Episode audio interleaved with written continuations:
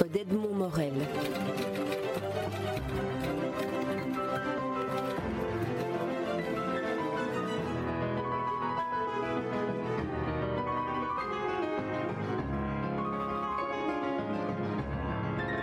Il avait quel âge quand vous l'avez rencontré, Janine euh, J'avais, la première fois, j'avais 41 ans et moi j'avais 42 ans et moi j'avais 16 ans. Et c'est à ce moment-là que vous aviez ce sentiment-là que vous étiez... Non, non, non, non, non, ça c'est nettement après quand même. Et puis donc, euh, il est membre du jury au concours de diction. Je passe mon premier examen en public directement la première année. Et là, il m'avouera après qu'il a une espèce d'éblouissement, un sentiment que quelque chose d'extraordinaire va nous lier dès ce premier contact. Euh, il y aura très peu de choses qui se passera. En fait, il me prendra par l'épaule et il me demandera comment il se fait que je ne porte pas le même nom que ma sœur. Et je lui danse un souffle parce que je connaissais déjà certains de ses poèmes, dont Avril rit dans les prés. Et donc je suis très troublée. Je crois que mon bouleversement de ce jour-là est dû au fait qu'il est poète je rendrai compte après qu'il y avait quand même déjà autre chose qui commençait. Et je lui répondrai dans un souffle qui a dû quand même le souffler pour une gamine de 16 ans. Nous sommes deux sœurs utérines.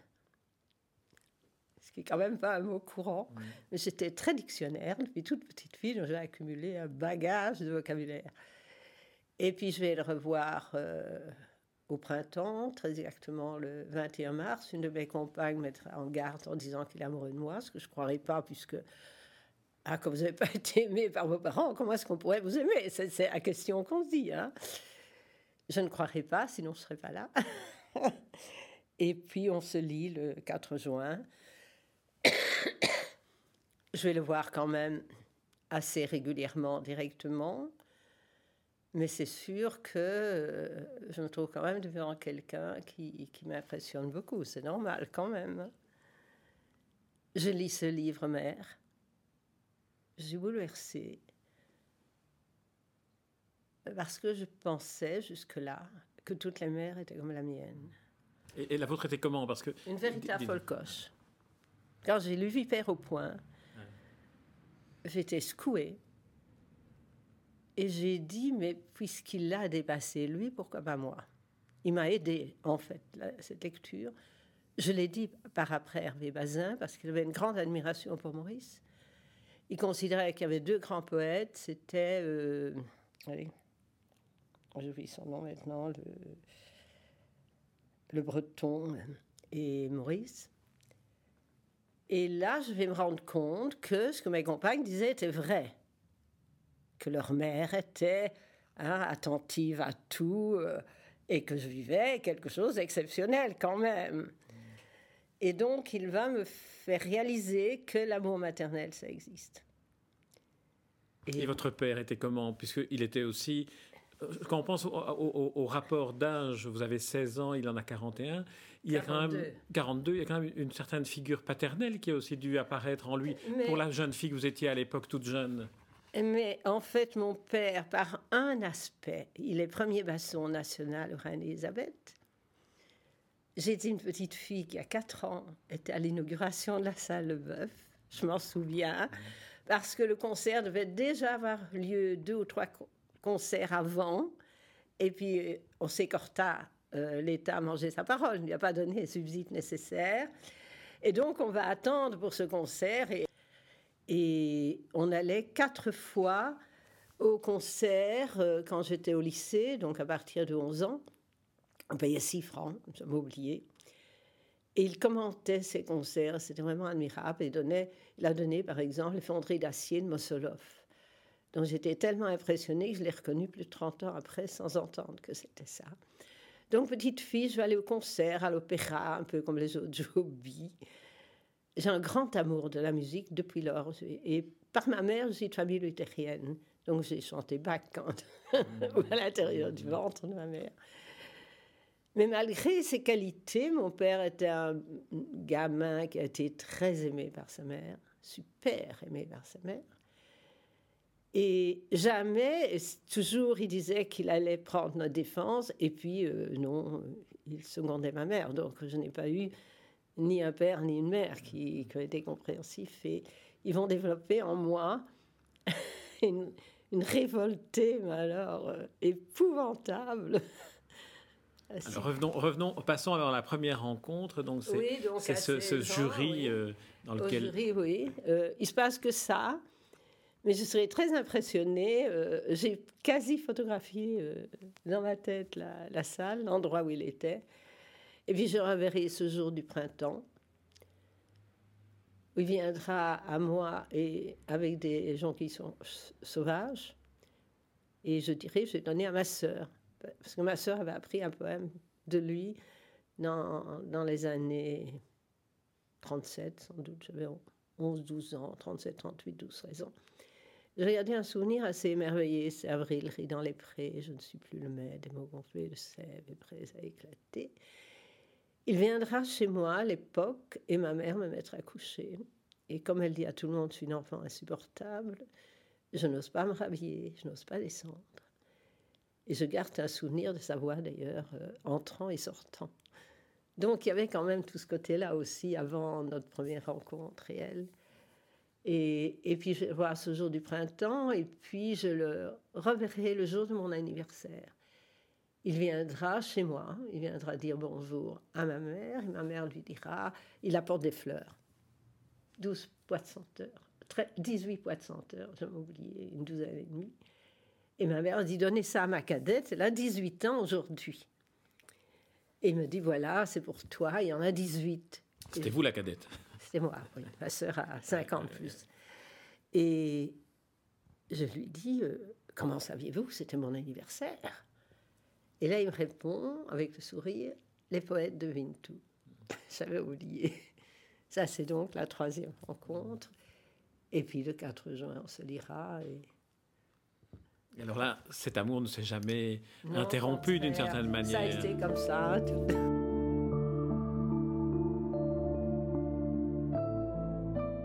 Est chez un esthète, indéniablement il avait reçu quand même beaucoup en naissance, assez indéniable. Quand je pense à sœur et ses fermières, le frère peintre en bâtiment, euh, hein, c'était pas l'évident en ce milieu.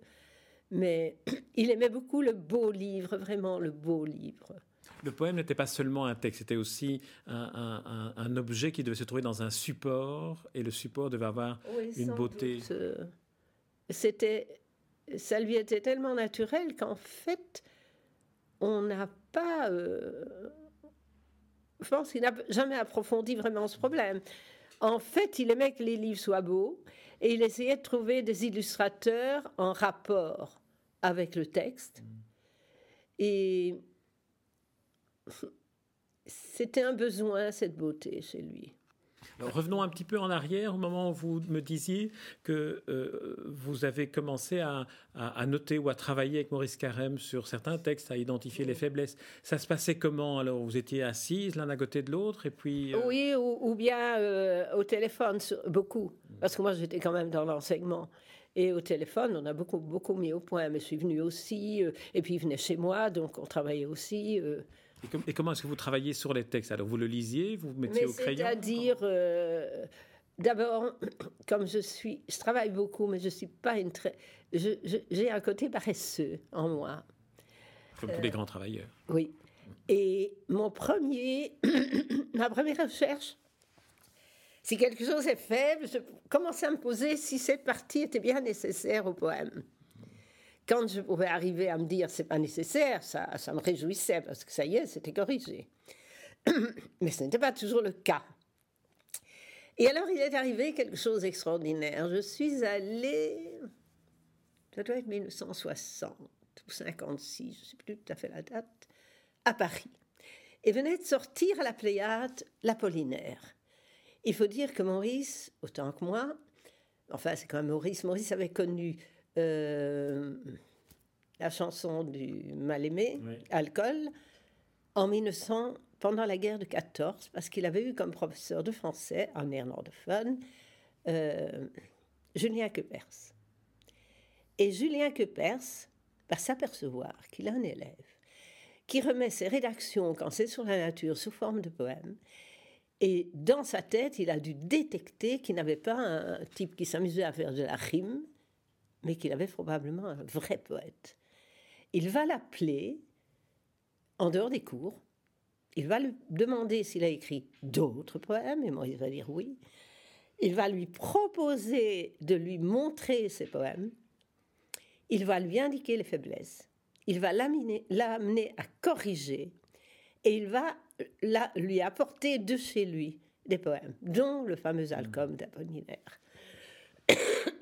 Ça va être pour Maurice quelque chose d'extraordinaire. Et donc, il avait gardé vis-à-vis d'alcool, moi aussi, quand j'ai lu la première fois euh, la chanson du mal-aimé ou les saltimbanques, j'ai eu un, coup en serre.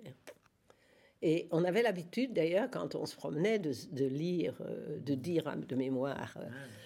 Euh, un soir de demi-brume à Londres. Allez-y, vous en... dites-en un. Je connais plus de mémoire, tout à fait, mais un soir de demi-brume à Londres, un voyou qui ressemblait à mon amour vint à ma rencontre, et le regard qu'il me jeta me fit baisser les yeux de honte. Je suivis ce mauvais garçon qui sifflotait main dans les poches.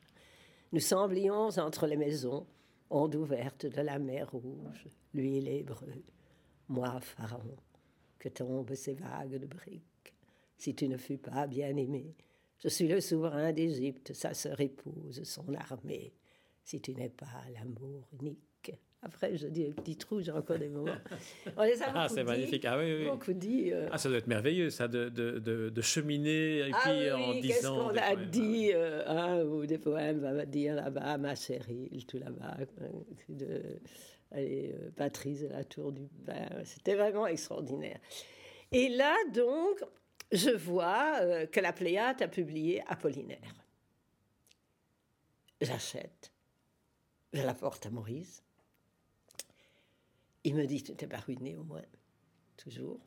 Je dis, non, non, c'était un mensonge, c'était pas mon marché. Et là, nous découvrons quelque chose qui va absolument modifier notre manière de travailler.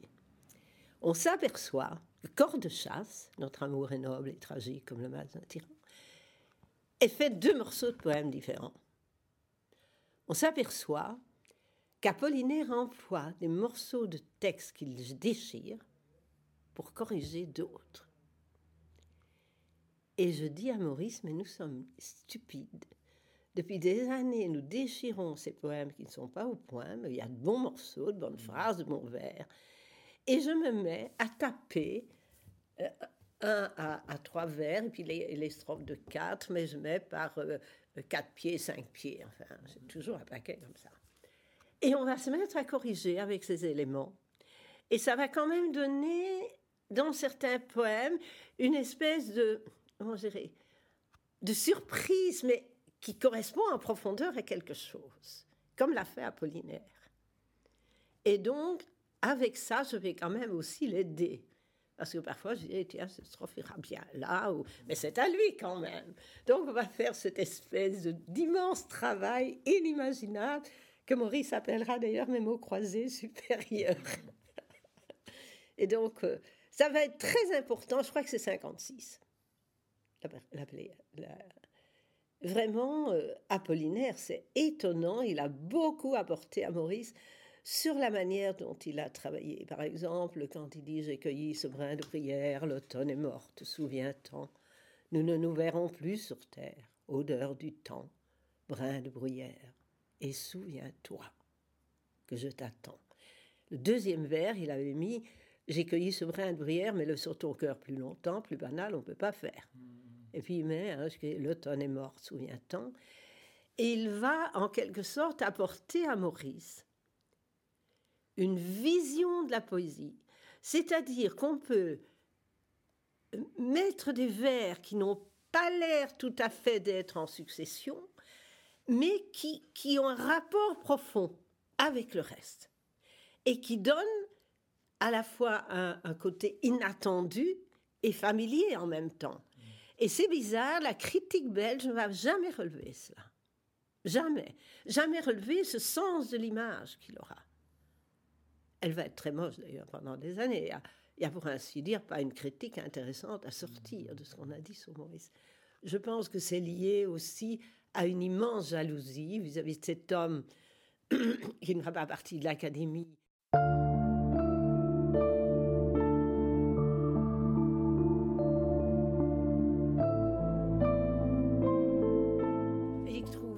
Ce qui comptait avant tout, c'était la qualité du texte. Et il ne voyait pas pourquoi il ne ferait pas une répétition à l'intérieur d'un vers en, laissant tomber la rime s'il le fallait. Parce que malgré tout, euh, hein, on, sentait la sonorité. Hein, Maurice est un homme qui n'a pas fait qui n'a pas fait ça parce qu'il ne pouvait pas faire autrement, mais parce qu'il a considéré que c'était mieux. Ce n'est pas la même chose. Hein. Et mais pour revenir à Maurice, il va à ce moment-là faire un immense travail. Il faut dire qu'un jour, j'étais allée voir euh, Marcel Brion pour mon livre d'or. J'ai fait un livre d'or, j'étais consulté les gens que Maurice avait connus très bien. Et il m'a demandé qu'est-ce qu'on lui reproche en Belgique? C'était 78. Et je dis sa simplicité. Et il m'a dit, mais, mais c'est le comble de l'art. Qu'est-ce qu'il a dû travailler pour en arriver là? Et je dis énorme. Je dis, il a gardé, à mon avis, pas plus d'un poème sur dix. Et, il m'a dit, vous êtes sûr qu'il n'a pas déchiré des choses qui étaient bonnes? Je dis non, absolument, mon âme et conscience, non.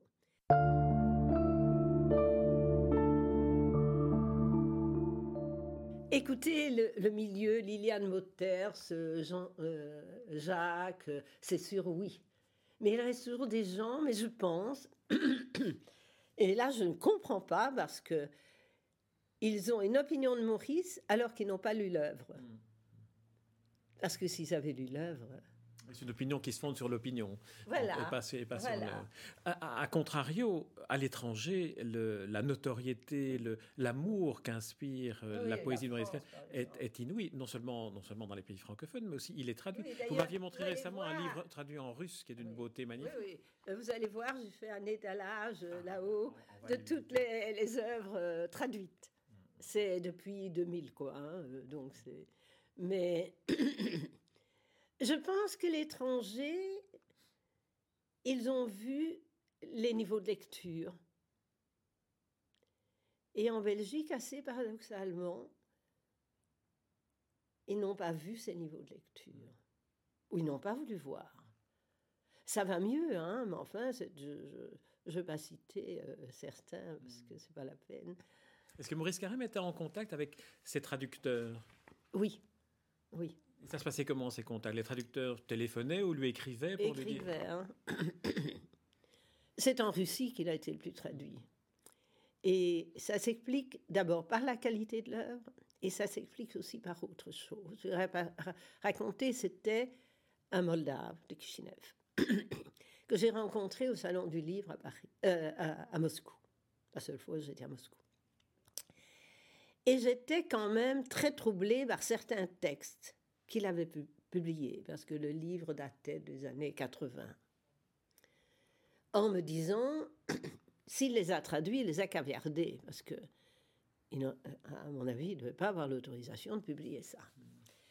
Et donc, quand je l'ai vu, je savais ce qu'il avait traduit, mais je ne savais pas ce qui correspondait à quoi.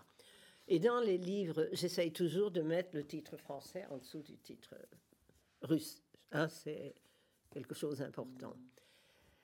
Et donc, euh, je l'ai rencontré là-bas, euh, sur le stand belge, et je lui ai demandé euh, de me traduire le début du poème. Et pour les deux poèmes, Pourquoi faire et la liberté, j'ai fait semblant de ne pas les reconnaître. Il a été jusqu'au bout, et c'était exactement. Et là, je lui ai dit que je sache, je ne sais plus comment il s'appelait, vous n'auriez jamais pu publier ça si vous l'aviez écrit vous-même. Et à ce moment-là, il a regardé autour de nous. Il s'est penché, il a regardé l'envers de la table, pour voir sans doute s'il n'y avait pas de micro. Et il m'a dit, bien sûr.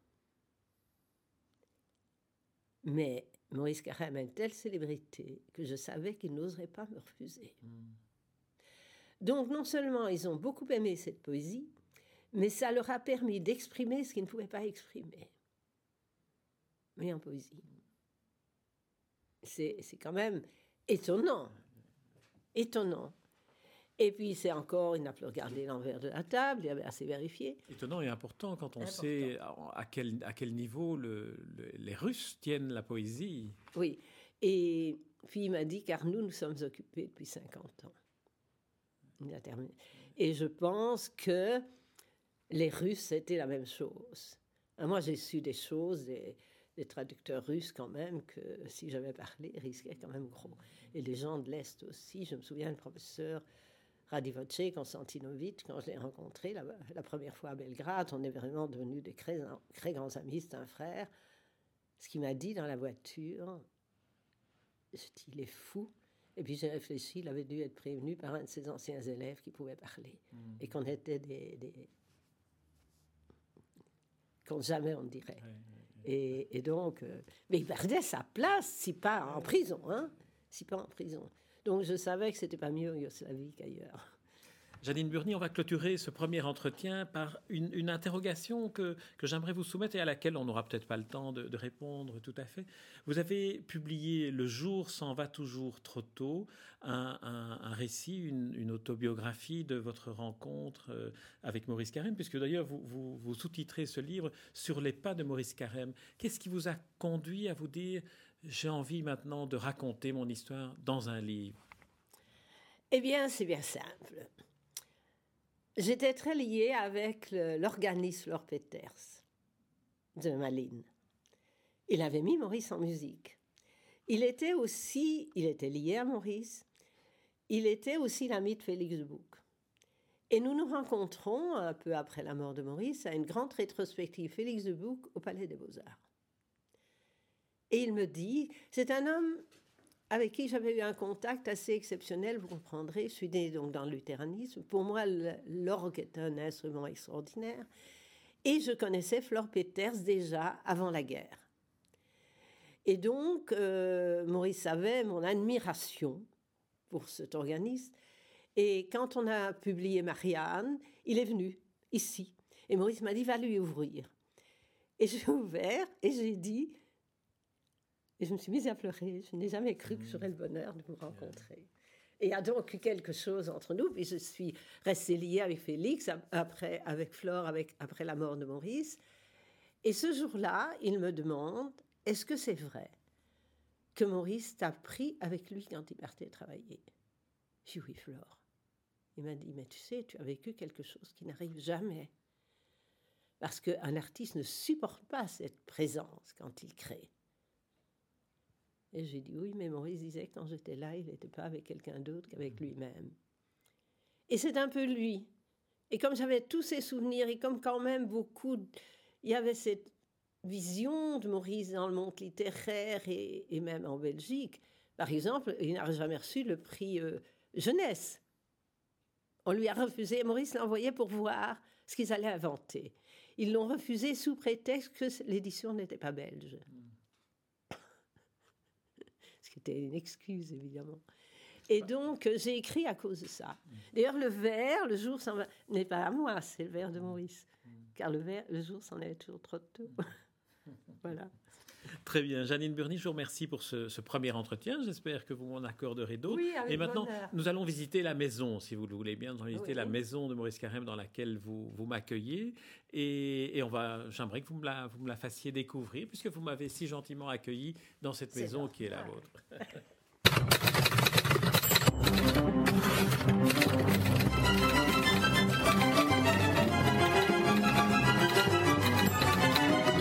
Les rencontres d'Edmond Morel.